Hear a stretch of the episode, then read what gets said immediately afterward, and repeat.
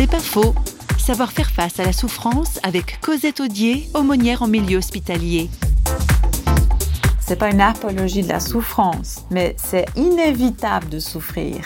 Donc, quelles ressources avons-nous pour faire face à cette souffrance? Régulièrement, quand même, euh, dans les équipes soignantes avec lesquelles je collabore, on voit que la négation de la souffrance va avec la demande d'euthanasie, par exemple, ou avec la demande de suicide assisté. Parce que je ne veux tellement pas faire face à mes limites, à ma mortalité, au fait que je ne vais pas pouvoir rester en bonne santé, jeune, dynamique euh, toute ma vie, que une fois que ça arrive, cette échéance, alors on dit bon, je veux plus vivre et on demande la mort. Est-ce qu'on tient vraiment compte de toute l'expérience de notre humanité? Pour moi, c'est une grande question. C'est pas faux, vous a été proposé par Parole.fm.